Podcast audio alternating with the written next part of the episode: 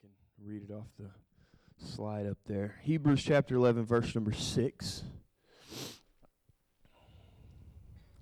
Sorry, man. Says, But without faith, it is impossible to please God, for whosoever would draw near to God must believe that he exists and that he rewards those who seek him.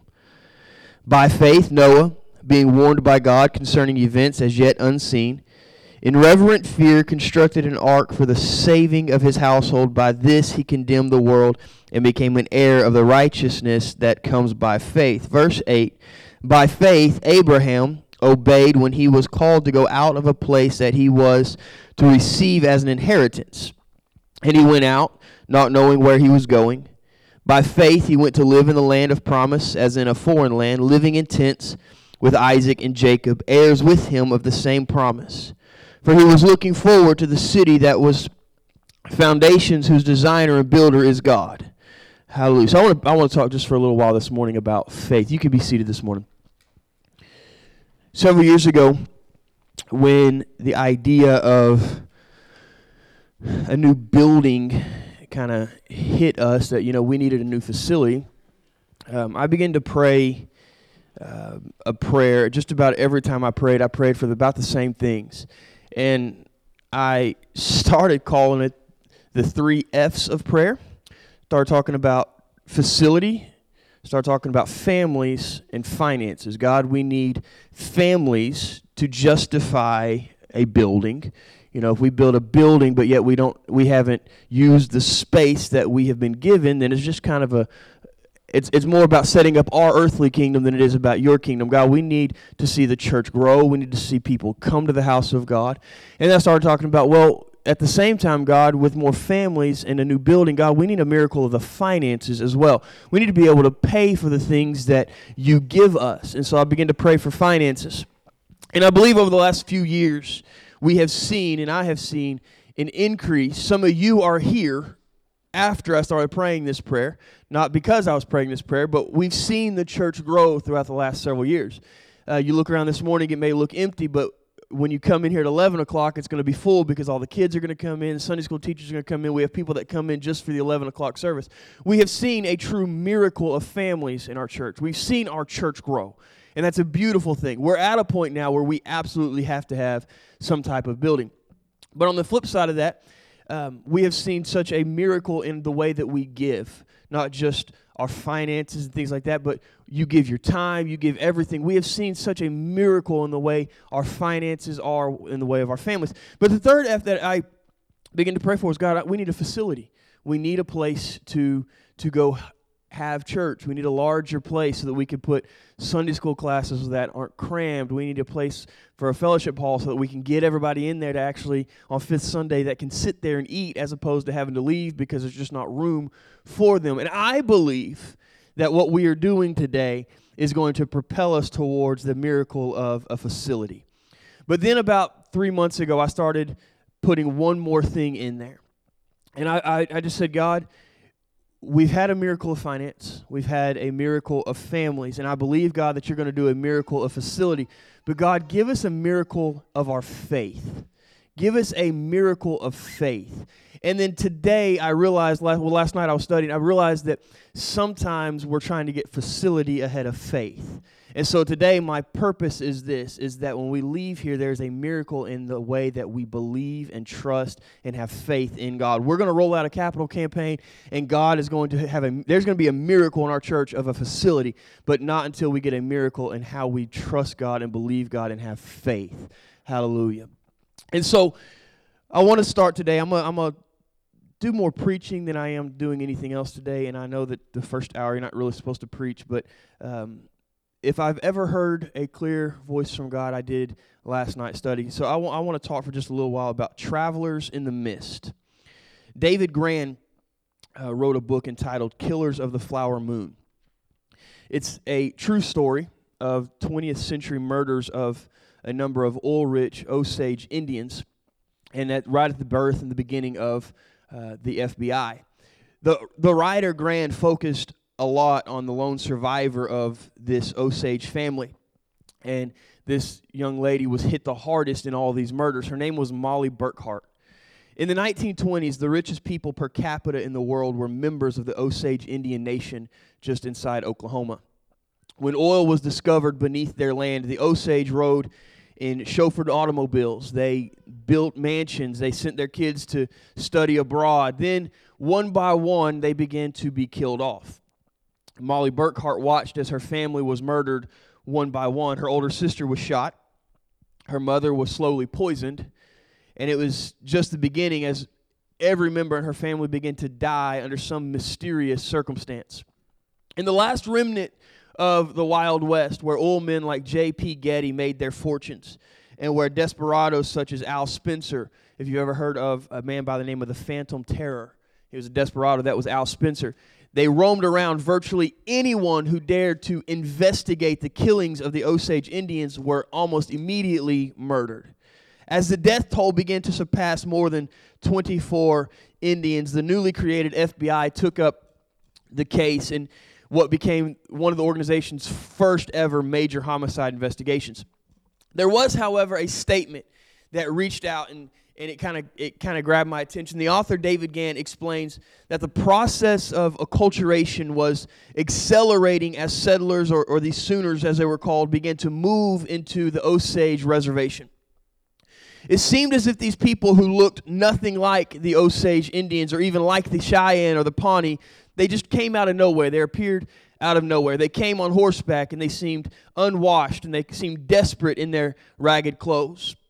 And as the settlers formed close ties to the Osage, they told them that the white man's road was inevitable and that the only way for the Osage to survive was if they followed the white man's culture. Adapt to their culture. Leave what you are behind and adapt to their culture. The settlers and the traders who had moved into this Indian territory began to give the Osage names that were easier for us to understand. They began to give them names like Jimmy or Annie or Molly. It was at a time when tradition was introduced to progression and changes began to happen. One trader's son wrote regarding this curious time in history that there lingers memories like a half forgotten dream of an enchanting world dawning on a child's consciousness in its wonder and its mystery. In 1894, when Molly was seven years old, her parents were informed that they had to send her off and enroll her in a school in St. Louis. It was a Catholic boarding institution that uh, had been opened to in Pawhuska, uh, and it was it was intended for young girls like Molly. Pawhuska was in the northeast. It was a two-day drive by wagon for them to get there. An Indian Affairs Commissioner has said the Indian must conform to the white man's ways peacefully if they will, and if not peaceably, then forcibly they must. And so Molly's parents were warned that if you don't comply with these rules, if you do not send Molly away, the government will come in and they will withhold its annuity payments, meaning we will not pay you at all. And they will leave you starving and your family will die out. And so one morning in March, Molly was taken from her family and she was bundled up in a horse drawn wagon. And as she and a driver set out towards this Catholic school in the center of the reservation, Molly could see her town. Her town was called Greyhorse. She could see uh, the seeming limit of her universe gradually disappear until all that was visible was the smoke rising above the treetops of the lodges in the fading sky. In front of her, the prairie began to stretch to the horizon. There were no settlements, there were no souls. It was as if she had slipped over the edge of the world and fallen just outside of man's jurisdiction. Hour and hour, mile after mile, lurching back and forth in the wagon, Molly crossed the wild, empty landscape that had yet not been carved into a country. Eventually, the light began to fail, and the driver and Molly had to stop and set up camp for the night. When the sun sank below the prairie floor, the sky would turn blood red and then black. The density and the destiny of the darkness diluted only by the moon and by the stars. And the statement that arrested my attention was this Molly had become a traveler in the mist. She was surrounded by the forces of night. She was heard of, but she was not seen. The gibbering of the coyotes, the howling of wolves, and the screaming of owls, all seen, all heard, but not seen. Hebrews chapter 11, verse 6 says, But without faith it is impossible to please him. For he that cometh to God must believe that he is, and that he is a rewarder of them that diligently seek him. Hebrews chapter 11, verse 8 through 10 says, By faith, Abraham, when he was called to go out into a place which he should have received for an inheritance, he obeyed, and he went out not knowing whither he went. By faith, he sojourned in the land of promise as in a strange country, dwelling in the tabernacles with Isaac and Jacob and heirs with him of the same promise. For he looked for a city which hath foundations, whose builder and maker is the Lord. Like Molly, Abraham had become a traveler in the mist. The faith of Abraham was the fountain from whence flowed the stream of faith and religion and the worship of God. Our worship today goes back to the very original interview that God had with Abraham. When God appeared to him in Haran and called him to go out into the land that he did not know. All believers follow the footsteps of Abraham because through him comes the inheritance of faith. Through Abraham comes this inheritance of faith. The promise that God gave Abraham that in him all families and all nations should be blessed, it has been fulfilled. And it's a very powerful truth that through faith, Abraham has blessed all nations. He is the most revered figure in all of history. The Arabs, descendants of Abraham's son Ishmael, the Muslims throughout the world venerate Abraham as their father. The Jews look upon Abraham as the founder of their nation, and the Christians honor him as the father of the faithful, a type of saving faith that comes with following God. For Abraham believed in God, and it was accounted unto him as righteousness. Like a majestic mountain, Abraham begins to tower over all the mountains and all, over all other lives in history. God appeared to him in Haran, where he and his father had stopped on their western migration. When they had left Ur of the Chaldeans, God appears to them, and there Abraham was told to go out from his father's house and from his kindred into a land that God would show him. This was the beginning of God's plan to bless and to redeem the world through a specific chosen people. It marks one of the greatest uh, moments in the history of redemption and it is worthy to take place beside such epic events like the giving of the law through Moses. It's equal to that of the covenant with Noah that God made. It's, it's, it's right there along with the birth of Jesus Christ and the outpouring of the Holy Ghost. The work that happened when God called Abraham will come to an end only when Jesus Christ appears the second time and calls his bride home to be with him. And so the first step, therefore, in the work of redemption was the separation of Abraham from everyone else. There's this great foundation that was laid. God called Abraham out of that land. He called him out of the idolatry and out of the customs of that Mesopotamian, Mesopotamian world in which he had just brought him up from. And God called him to a journey in the mist, if you would. He called him into a walk of faith. Separation is the way to spiritual power and service if a church is going to matter, if a church is going to count, if an individual believer is going to make a difference, there must be separation. That's why we preach separation. The church is um, the church that is just like the world can do no good in the world. If we look like them, if we sound like them, if we do the same things as the world, we cannot do anything good in the world. The Christian is no different. A Christian who is no different from the man of the world exerts no influence for the kingdom of God in that man's life. We are not to be conformed, the Bible says, to this world, but we are to be separated from it. And I know in this generation we don't like to talk about uh, being separate or, or, or bringing ourselves out and, or anything like that, segregating ourselves. But that is the true nature of what God designed the church to be to not be like the world, but to be separate from the world. The present crisis in morals and in religion calls for the testimony of separation and dissent. Jesus said, You are the salt of the earth. And salt does not work. Salt does its work because it is different from what is around it. But if the salt has lost its savor, it is good for nothing and should be thrown away. And therefore, we are called the salt of the earth. We're called to become the salt of the earth, to become and truly be the salt of the earth. It requires one like you and I to become like Abraham, to walk like a traveler in the mist. A traveler in the mist is one who is willing to step out by faith and step into a realm of the unknown. One that would trust God, trust God alone, trust God to guide, trust God to provide. It is imperative that we, as believers, both individually and as a collective church, engage in an expedition beyond the familiar landmarks of what we know and thrust outward into new and uncharted territory. Allow me, if you will, to inject here three lines from Walt Whitman. It was written 100 years ago, but it's still very timely. Walt Whitman wrote this He said, Listen, I will be honest with you. I do not offer you the old smooth prizes, but I offer you new rough prizes. To truly become a traveler in the mist, one must be willing to step into the unknown where there will be no there will be offered no smooth prizes, but rather we shall obtain new rough ones. Genesis chapter 22 verse 1 says and it came to pass after these things that God did tempt Abraham. God tempted Abraham in the same way in which he tempts uh, or tries you and I. God never tempts anyone to do evil. We have to establish that right now. God cannot be tempted with evil, neither tempteth he any man, as James would record. But God does tempt us to do good. He does try to see what is in our heart. Job was greatly tried and greatly tested by God.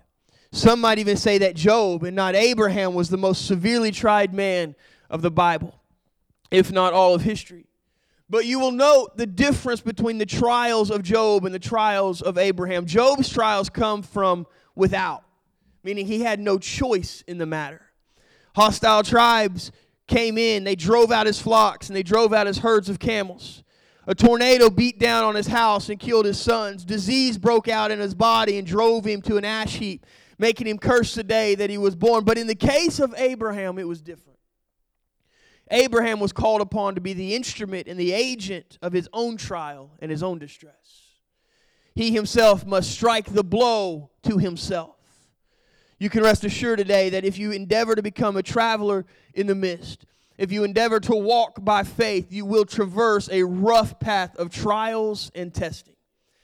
But the key to your success on a rough footpath of faith will be your willingness and your resolution within your heart to trust the process that God has put in front of you. And along with trusting the process, one must possess the strong dose of desire.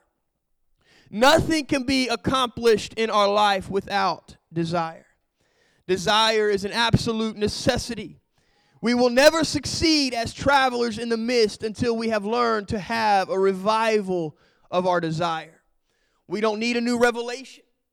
We don't need some kind of spectacular insight into some prophetic word. We need a renewal in our mind of something new. We need a renewing in our desire to see the kingdom of God advance. We need a renewal in our desire to see and to trust God.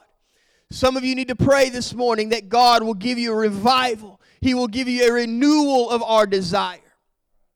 One that will make you pray like Job prayed. One that will make you pray like Isaiah prayed when Job prayed, Oh, that I might have my request, and that God would grant me the thing that I long for. Isaiah would write, With my soul I have desired thee in the night. Yea, with my spirit within me will I seek thee early. For when thy judgments are in the earth, the inhabitants of the world will learn righteousness. That's why it's important for us to walk with God and have the power and the presence of God. Jesus told us in Matthew chapter 5 Blessed are they which do hunger and thirst after righteousness, for they shall be filled. The thing that God is looking for more than anything else in this generation is a strong desire. If we desire the things of God, Scripture says, and Jesus said, they shall be filled. And when studying the life of Abraham, we find that without hesitation, Abraham begins to teach us about God and God's faithfulness to us. Abraham's life explains that God always does the right thing. How many of you have known God to always do the right thing? God does not fail us. Even if it takes a long time, God does the right thing. Even when we don't see Him working, we talk about this all the time. God is working, He's doing the right things that will come about at the right time. When a long time, when a long period of time passes between when God promises something and when God fulfills it, oftentimes we act like children who can't wait for Christmas. We started talking about building several years ago. How many of you have kind of gotten discouraged about a building? There's days and there's seasons where we feel like we have been promised something, but God has not fulfilled it. And in between the time when He promises it and the time when God fulfills it, we start, we don't want to wait. And when we don't want to wait anymore, we fear that we've been forgotten by God, that somehow our petition of God is no longer necessary and God has forgotten about our need. And when God forgets about our need, then we start trying to figure out ways that, okay, if God's forgotten about us, how can we as individuals do this ourselves? How can we orchestrate the plan of God to work around what we need? It's easy to see why Abraham became impatient.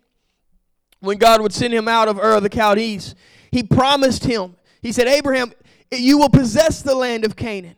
You would have many descendants, and your offspring, offspring will become a great nation. The fulfillment of that promise would bring him great joy, but after 10 years, after 10 years after the promise, God still had not delivered on what he had promised Abraham.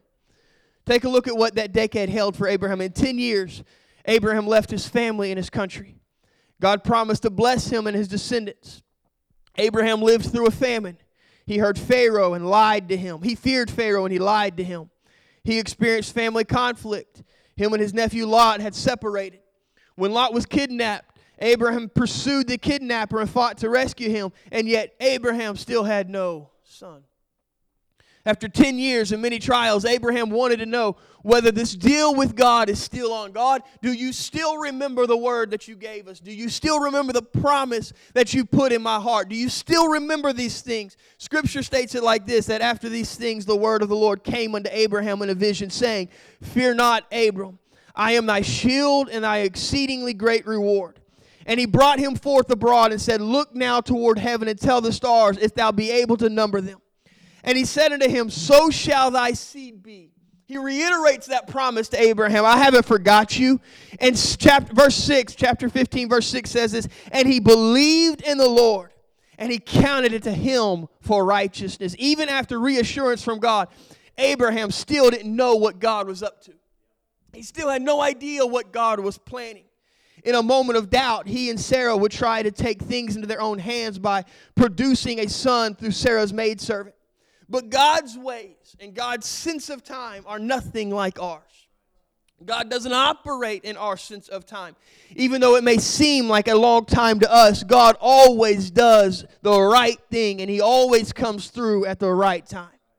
That is a lesson that we must never forget, especially when we're walking in the fog of fear and doubt, and above all, when we do not know what God is doing. That's why it's called walking by faith. Travelers in the mist are those who walk by faith. They step into the unknown, but they trust in the one who knows all things.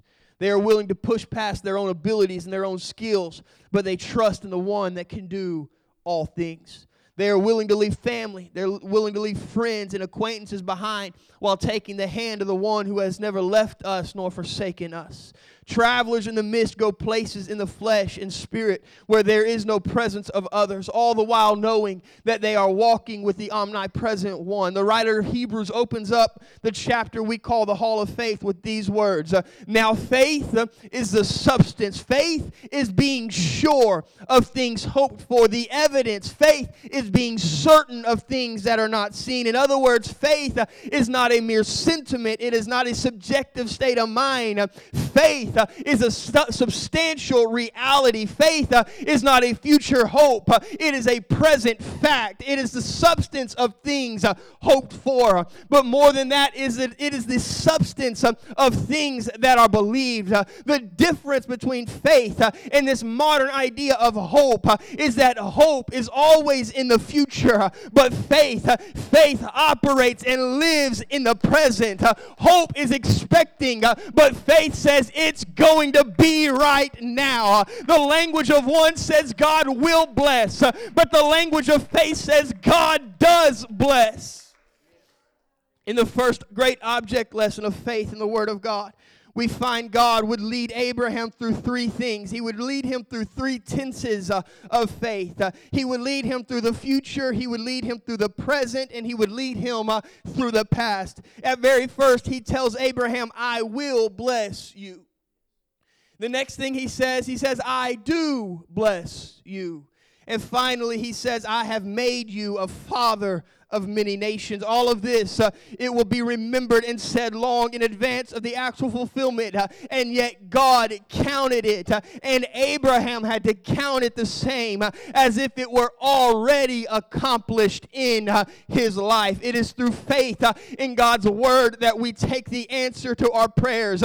Mark chapter 11 says, Therefore I say unto you, what things, what things soever you desire, when you pray, believe that you shall receive them them uh, and you should have them. Matthew says, Thy faith uh, has made thee whole. This uh, is perhaps the most vital and supernatural feature about faith. Uh, it is the power to anticipate uh, the future uh, and call the things that are not as though they were. Faith is not about vision, it lives in what is not seen. Corinthians says that we walk not by uh, sight, we walk by faith and not by sight. Faith can step out into a dark world. Uh, it can step out into the mist uh, and fill the barren waste uh, with creations uh, that have never been seen before. Faith uh, can look at the most unfavorable conditions uh, and see them transformed from a wilderness and desert into blossoms and roses and springs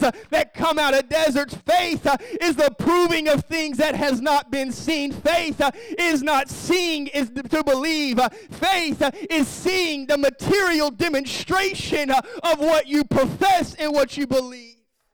Faith uh, is the ability uh, to see what nobody else can see. Faith is the ability to hear what nobody else can hear.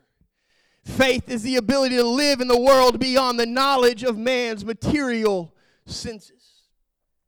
Faith is not a probability, faith is a certainty.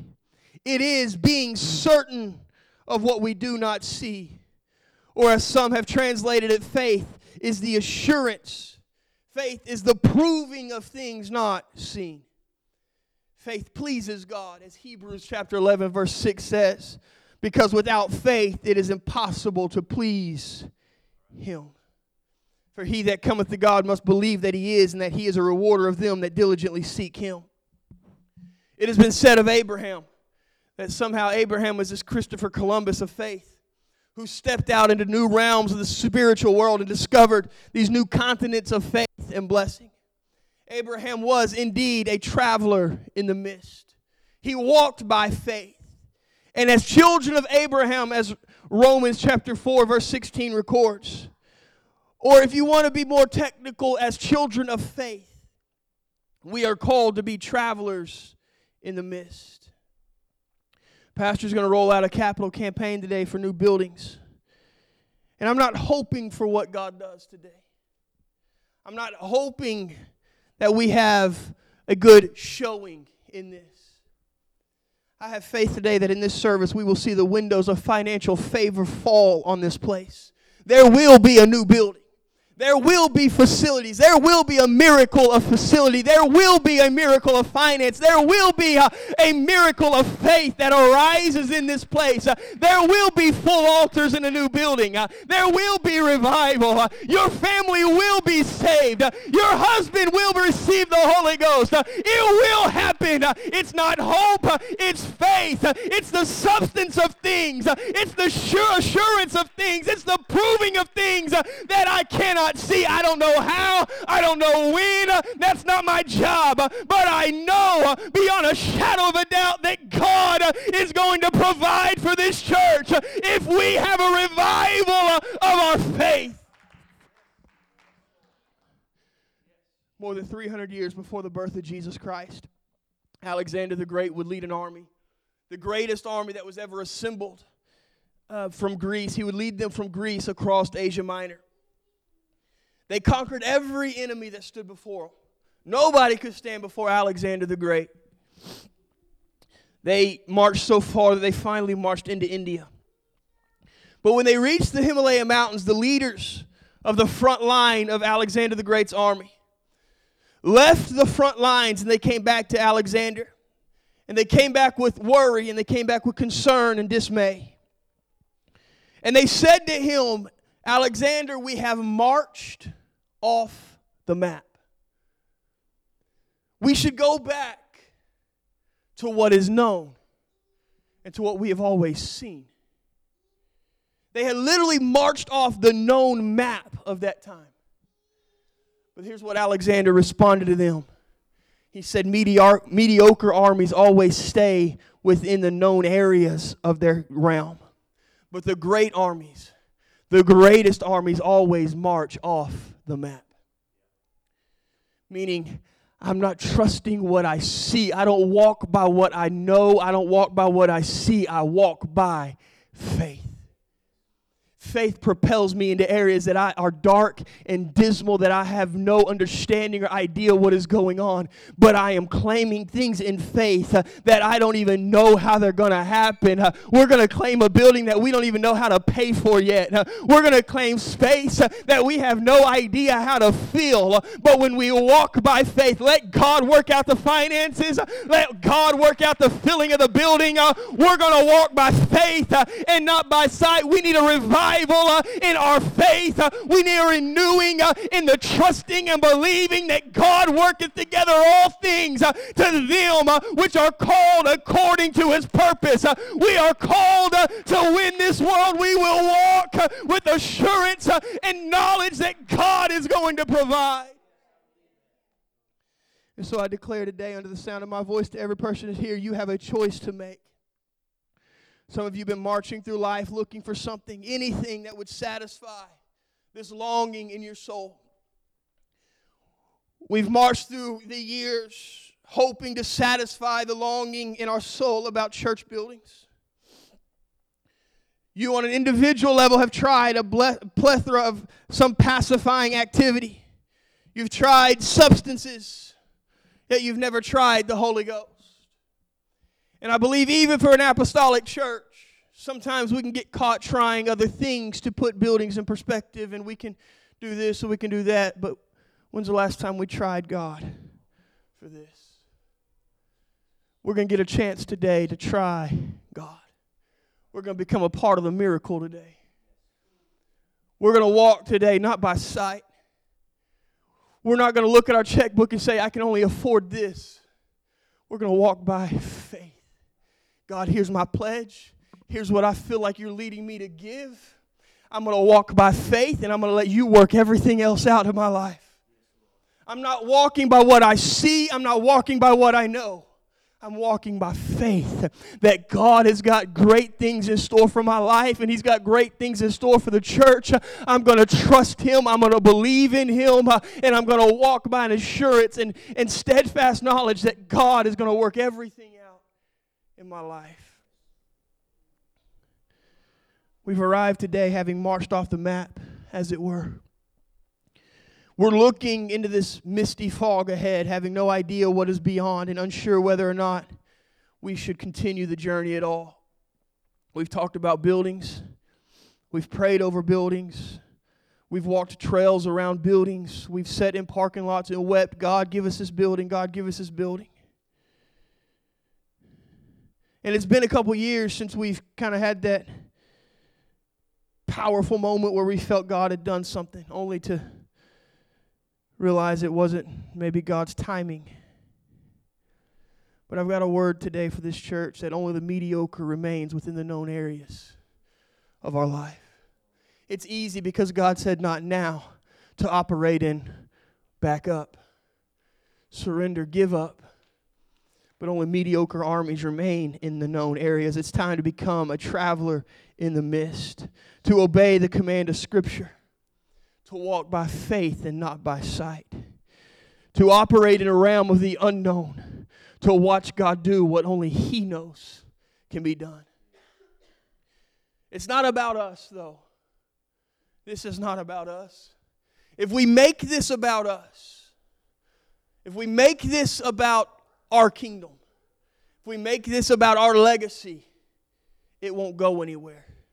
Because one thing Scripture tells us is that kingdoms that are built on man's ideas, kingdoms that are built on man's philosophy, kingdoms that are built on sand will always crumble.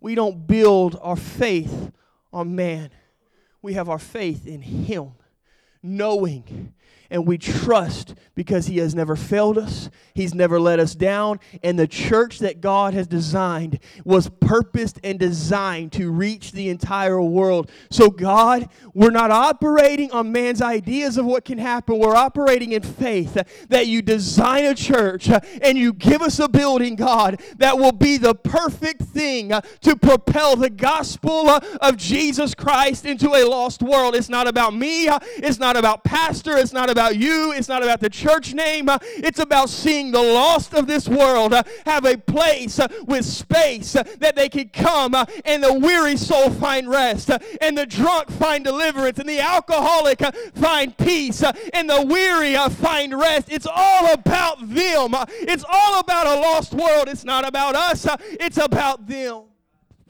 So we walk today and we will have a capital campaign today and it's not about us. It's not about who gives the most or who gives the least. It's about a church that catches the vision of walking by faith. Reminded the little widow woman that gave two mites. We talk a lot about her, but she had great faith. She gave everything that she had. And it's such a powerful revelation when Jesus said she gave more than everybody else because she stretched herself and she realized that when I give this and I get home, I'm not going to know how the bills are going to get paid. I'm not going to know how I'm going to put food on my table. But the kingdom of God is worth everything that I have. And I will walk into the unknown, trusting that God will take care of everything else. We walk not by what we see, but by faith, knowing that God is going to do something great. Hallelujah. Stand with me this morning.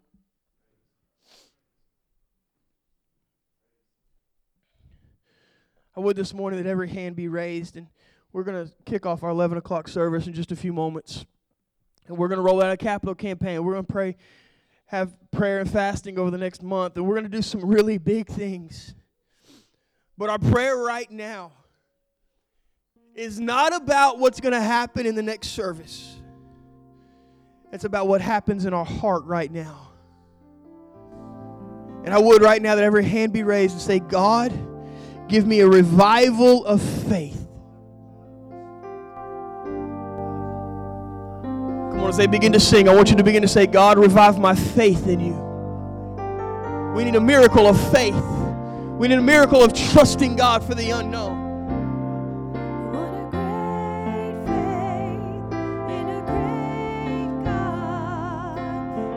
Ikaya Come on, step out in the realms of your heart that you haven't gone to in a while.